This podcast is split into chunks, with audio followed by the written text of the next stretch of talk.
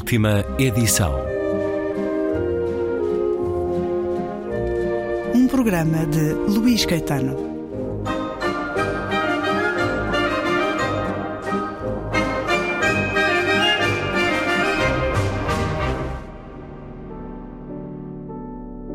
Sei hoje que escrever memórias não é uma decisão simples. Há, é verdade, o consolo de nos revermos à doce luz da infância, mas a descoberta de que o livre-arbítrio é menor do que imaginávamos é dolorosa.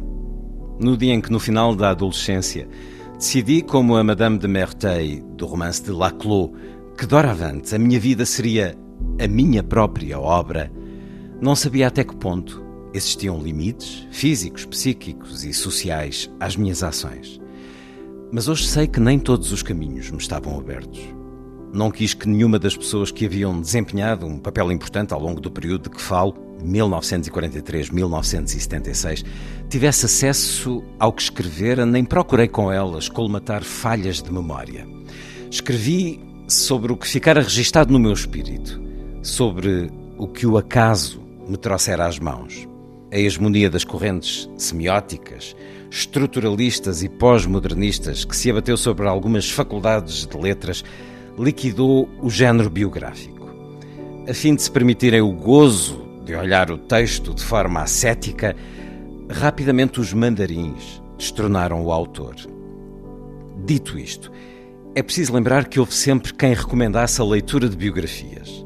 Plutarco defendera-o ao escrever Vidas Paralelas, no século I a.C., e eis o que, em 1750, Samuel Johnson dizia num artigo publicado na revista Rambler: Nenhum outro género de escrita me parece mais digno de ser cultivado do que a biografia, uma vez que nenhum pode ser mais aliciante ou útil, nenhum consegue, através do seu irresistível fascínio, atrair com mais segurança o coração ou difundir a instrução de forma alargada a todos em Contarini Fleming, publicada em 1832, Disraeli aconselhava o seguinte a quem desejasse adotar uma carreira política: Levantai-vos cedo e lede regularmente durante três horas. Não história, apenas biografias, pois é aqui que encontrareis a vida sem teoria. Fui-me apercebendo de que a biografia é um género que contém o que de melhor e de pior existe na literatura e que, paralelamente, suscita o que de melhor e de pior existe no leitor. E são dois certos do livro Os Livros da Minha Vida, de Maria Filomena Mónica, com quem converso em sua casa. Obrigado por receber a Antena 2, em consonância com o Dr. Johnson, que aqui cita, tanto na leitura como enquanto escritora, são muitos os livros que Maria Filomena Mónica nos tem proposto, marcados pela biografia, pelas memórias, pela autobiografia também. É autora de biografias de outros, tenho aqui essa de Queiroz, mas vai-nos dando, através dos livros que escreve, às vezes até falando de outras pessoas, como no caso de duas mulheres, que, enfim, sendo sua mãe e sua avó, fala naturalmente também de si, mas são muitos os livros que escreve atravessados pela questão do tempo, da memória. O tempo, falámos há oito anos sobre a minha Europa livre de Maria Filomena Mónica, há 15 conversámos sobre Cesário Verde. Há 10 anos declinou o meu convite para participar num programa semanal de debate que tinha na Antena 2, Um Certo Olhar. O tempo é algo muito voraz. Espanta-se com a passagem do tempo, Maria Filomena Mónica. Por exemplo, quando pensa nas coisas da sua vida que aqui nos conta e pensa que passaram 30, 40, 50 anos, é um espanto ou é um conforto? É uma constatação. Nem é positivo nem é negativo. Por exemplo, envelhecer é para muitas pessoas uma tragédia, ao ponto de algumas mulheres se automutilarem pondo um botox ou lá o que é que elas põem. Envelhecer tem custos físicos, tem, traz também a dor, mas eu acho inconscientemente eu sempre soube, pai, a partir dos 30 anos, que, que, que, na vida havia ciclos. Houve o ciclo da infância, que só foi feliz para aí até o, ano e meio. Depois comecei a ser rebelde muito cedo. E, uh, e a adolescência foi dolorosa, mas é, foi um ciclo. Depois houve o ciclo de uma certa maturidade que vai do primeiro casamento até à minha partida para Oxford e, e finalmente veio o ciclo do envelhecimento que começaria para, por volta dos 50 anos e que não me casava de, particularmente transtorno nessa altura, porque não estava doente. E, e agora é o envelhecimento final, que se me pergunta se eu fico triste, se morrer, não, não fico triste. Eu não sou crente, se alguma coisa até preferia para o inferno, acho que ficava melhor companhia do que para o céu. Mas. Hum, então, o tempo dá-lhe uma sensação de privilégio por uh, o viver? Não, é a constatação de que existe, é como existem árvores, rios. Uh, a vida dos seres humanos tem um princípio, meio e um fim. Uh, e não me entristece ser mais velha ou mais nova, ou preferir, preferir ter saúde. Mas eu sei que a maior parte das pessoas, eu tenho 80, é, 80 anos, mas parte das pessoas que têm 80 anos têm dor e têm problemas. Eu aceito isso, desde que possa escrever e ler e que possa fazer aquilo que gosto. Uh, a única desvantagem é uh, ter, ter amigos que já morreram e ver muito poucos amigos, porque fiquei mais misantropa. Eu, a partir dos, pai, dos 30 e tal anos, digamos, depois do, divórcio, primeiro, do, do divórcio do meu primeiro marido, uh, comecei a ter uma vida muito dura, no sentido em que uh, eu estava a tirar o curso de Filosofia na Faculdade de Letras, uh, estava a trabalhar, porque o meu marido estava na tropa e, e ganhava muito pouco, e tinha dois filhos nascidos no mesmo ano, de maneira que tinha, é verdade que tinha, na altura se chamava uma criada, porque sem isso isto não era possível. Hoje as, as raparigas não poderiam fazer o que eu fiz das três coisas ao mesmo tempo. E depois uh, fui realizando que eu me estava a mudar e que, uh, como eu digo ali, uh, citando Laclos, eu julgava que estava a mudar e que tudo se devia a mim, com, com vaidade. Não, havia, apesar, apesar de tudo, limites. Eu ainda pensei, quando acabei o doutoramento em Oxford, por exemplo, que podia ir ou ficar em Inglaterra ou ir para os Estados Unidos. E, dei-me a mim própria, como presente, ir aos Estados Unidos, onde, onde eu nunca tinha estado, em 1977, quando acabei o doutoramento em Oxford. E percebi logo duas coisas. Primeiro, que não era capaz de viver noutro continente, a não ser na Europa. E, em segundo lugar, mesmo sendo doutorado em Oxford, era muito difícil eu ir para uma universidade do que eu chamo a Ivy League, as universidades de, de, de, privilégio, não só por eu provavelmente não ser tão inteligente quanto isso, mas principalmente porque o país não era importante. Já não havia uh, uh, o drama, será que eles, Portugal vai ser comunista? Nessa altura, em 75, ainda a América se interessava vagamente por Portugal e a Inglaterra não há basicamente uh, estudos literários portugueses e para uma universidade uh, em Southampton ou onde for, ou em Glasgow, que eu nem conheço, não me interessava, porque o que eu gostava era de Oxford e Oxford não, não tinha a menor hipótese, não havia estudos portugueses e, e, e decidi regressar. É, é curioso quando diz que nos Estados Unidos sentiu que não podia viver noutro continente.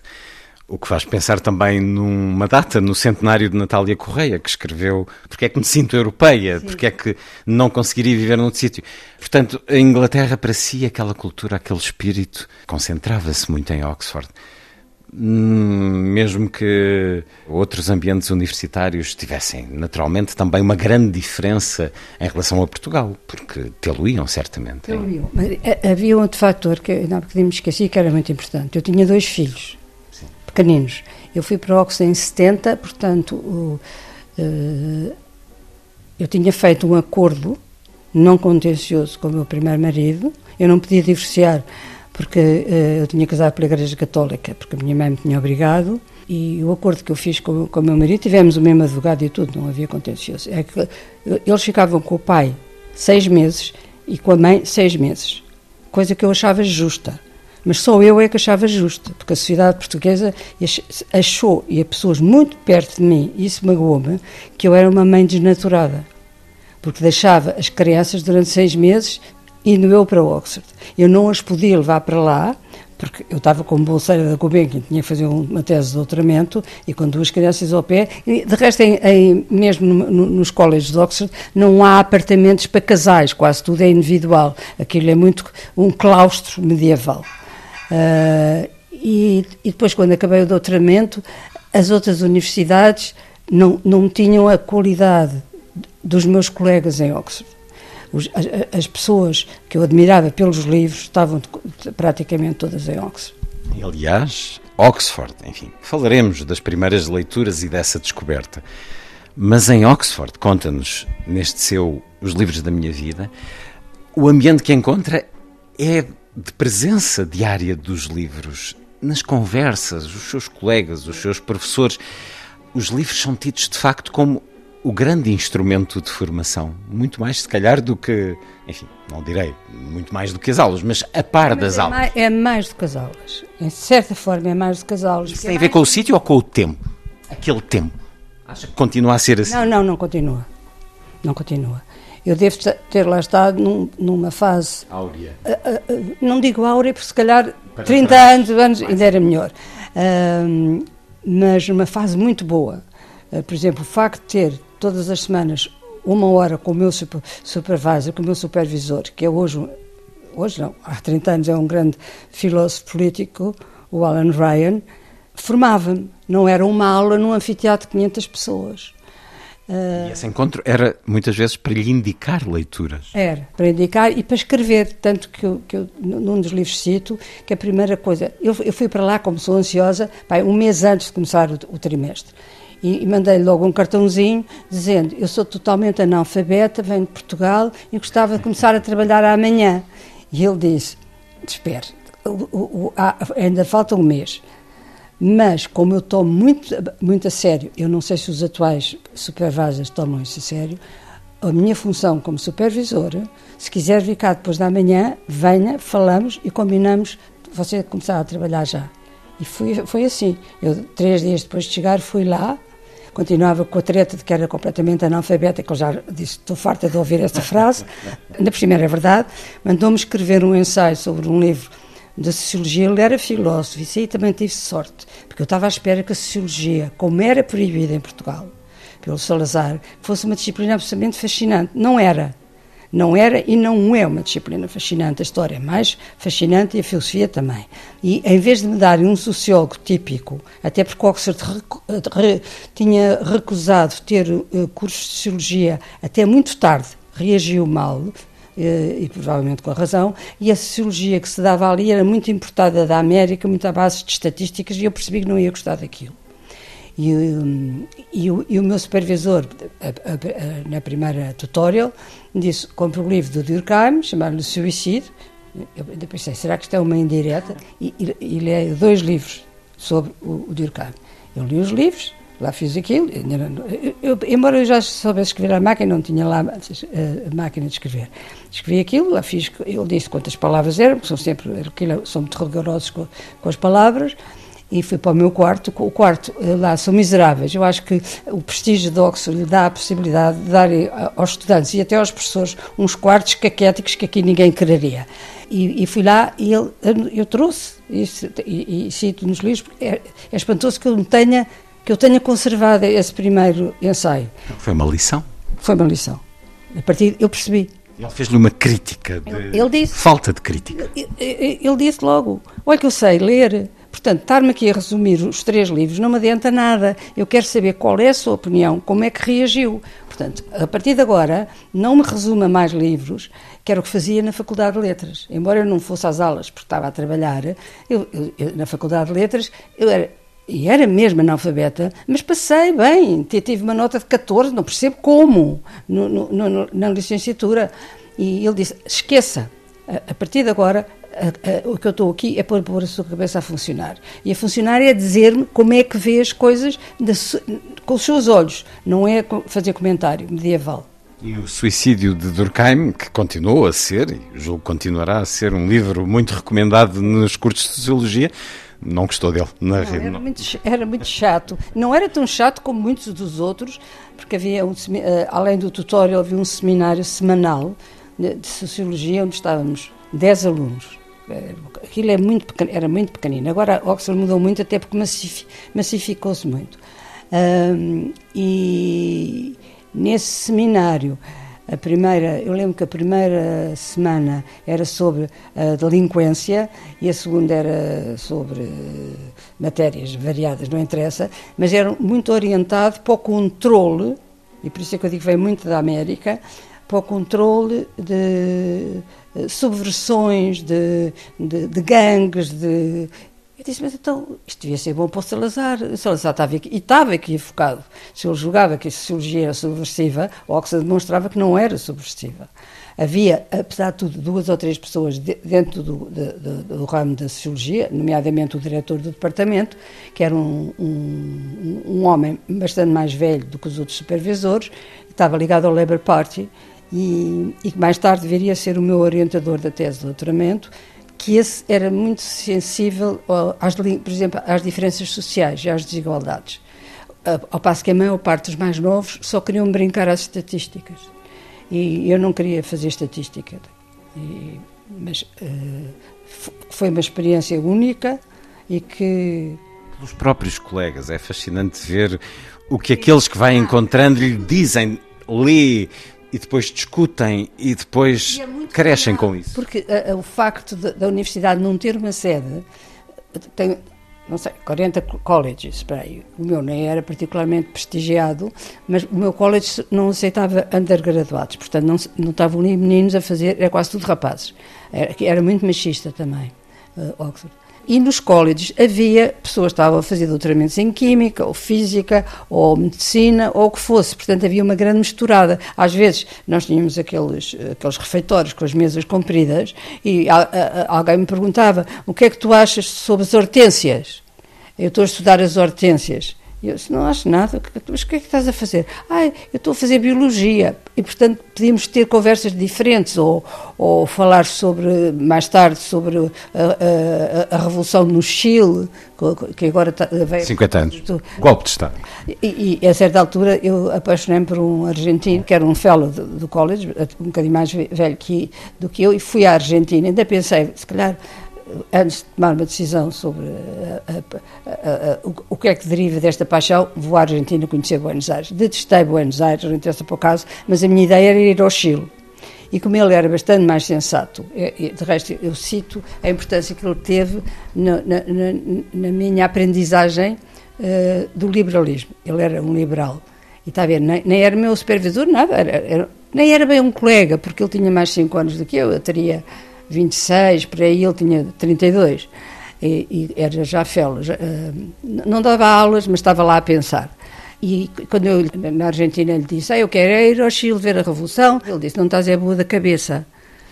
Ele, ele, ele sou, eu sabia que ele era um liberal, portanto, aquilo vai dar mau resultado, não vamos para o Chile de todo, ficas aqui em Buenos Aires. Eu fiz uma fita, porque eu era muito dada a fazer fitas, fiz uma fita que, e que não queria, não sei o quê, e depois uh, acabámos no cemitério de La Recoleta, que veio uma fotografia de, de, mim e dele no cemitério. Ele era muito bonito, isso também contava, porque não são só os homens que ligam à parte física das mulheres. É curioso que uma mulher raramente diz: Eu gosto deste porque ele é, é muito bonito. Ou nós não apreciamos, não dizemos que apreciamos a beleza física dos homens. Mas apreciamos, não sei porque é que nunca dizemos, mas não há nenhuma amiga minha que diga, ah, ele é tão. A não ser quando tínhamos pai 14 anos. Ah, ele é uma brasa, era a palavra que se usava.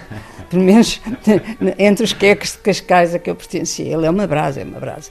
Este, este, era muito bonito, mas não fui para a Argentina e não fui a, a, ao Chile. Mas mostra como havia encontros muito possíveis que eu não vejo nenhum outro lugar no mundo onde, onde isso acontecesse. Uh, o meu quarto, que era. Nós vivíamos em quartinhos, não vivíamos em, em camaradas ou como na América em campos. Havia uma intimidade. É, a, a, a, minha casa tinha cinco quartos. Era. o college, que era um antigo convento, era onde nós comíamos, que havia refeitório, e, e, e onde, onde comíamos e falávamos e víamos televisão por cima de mim, quando eu, foi no dia que eu cheguei, bateram-me à porta do quarto, eu estava muito nervosa, eu já tinha estado em Londres em 1962, mas não em Oxford. E achei aquele quarto abjeto, mas pronto, eu queria lá saber, farta de confortos materiais estava eu. E era um, um rapaz, uh, israelita, que uh, estava a fazer um, doutoramento sobre a história da Rússia e que tocava clarinete. E era quase profissional. E ele vinha-me perguntar se podia uh, treinar, uh, mesmo que seja assim um bocadinho à noite. Eu disse: Não, não me importa nada, eu gosto imenso de música. E, e ficou o meu, o meu maior amigo, de tal maneira que ainda hoje nos escrevemos. Eu tenho, sei lá, 100, 100 cartas dele ao longo dos anos que nós não nos vimos. A última vez que ele veio a Lisboa, eu mostrei-lhe Lisboa, mas sendo a, a, pessimista que sou, disse: Não estejas à espera que os passeios estejam limpos, vai estar imenso calor. Então, tá. Ele disse: Are you sure you want me to come? E eu, ah, I'm sure. Mas, e depois ele adorou Lisboa. Lisboa era de facto lindíssima e agora está a ser um bocado estragada, mas eu também há 10 anos não saio de casa. E ele e foi... ficou meu amigo. É estranho. Porquê que é estranho? Minha... É estranho porque não nos vimos muito. Mas, As amizades não precisam de ser de presença diária. Aquilo é uma amizade muito epistolar. Para já deu-lhe a ouvir o concerto de Mozart, a parte solista, é. o Cashel 622, várias vezes enquanto lia no seu quarto. E é um grande clarinetista e de vez em quando manda-me numa perna que se mete no computador, porque ele de vez em quando toca com, com uh, quintetos, se ponha, com, uhum. com outros membros da orquestra de Munique, ou, ou, assim, é prestigiado. Ele é também quase um, um, um um, um, um, músico profissional e, e, escreveu sobre a Rússia. Eu, eu não, não, não, Agora, como é que ele se chama? Chama-se Gabriel Gorodevsky. E ficámos, uh, é, é, das pessoas com quem eu tenho mais intimidade. E é uma das boas memórias de Oxford, entre tantas, muitas era o tal lugar onde o mundo se abria, também através dos estudantes e, obviamente, dos professores. Um lugar cheio de livros, bibliotecas, livrarias, livrarias alfarrabistas, que foi uma grande descoberta para si. Aqui nos conta neste Os Livros da Minha Vida. Edição Relógio d'Água. Uma conversa com Maria Filomena Mónica para continuar no próximo programa da última edição.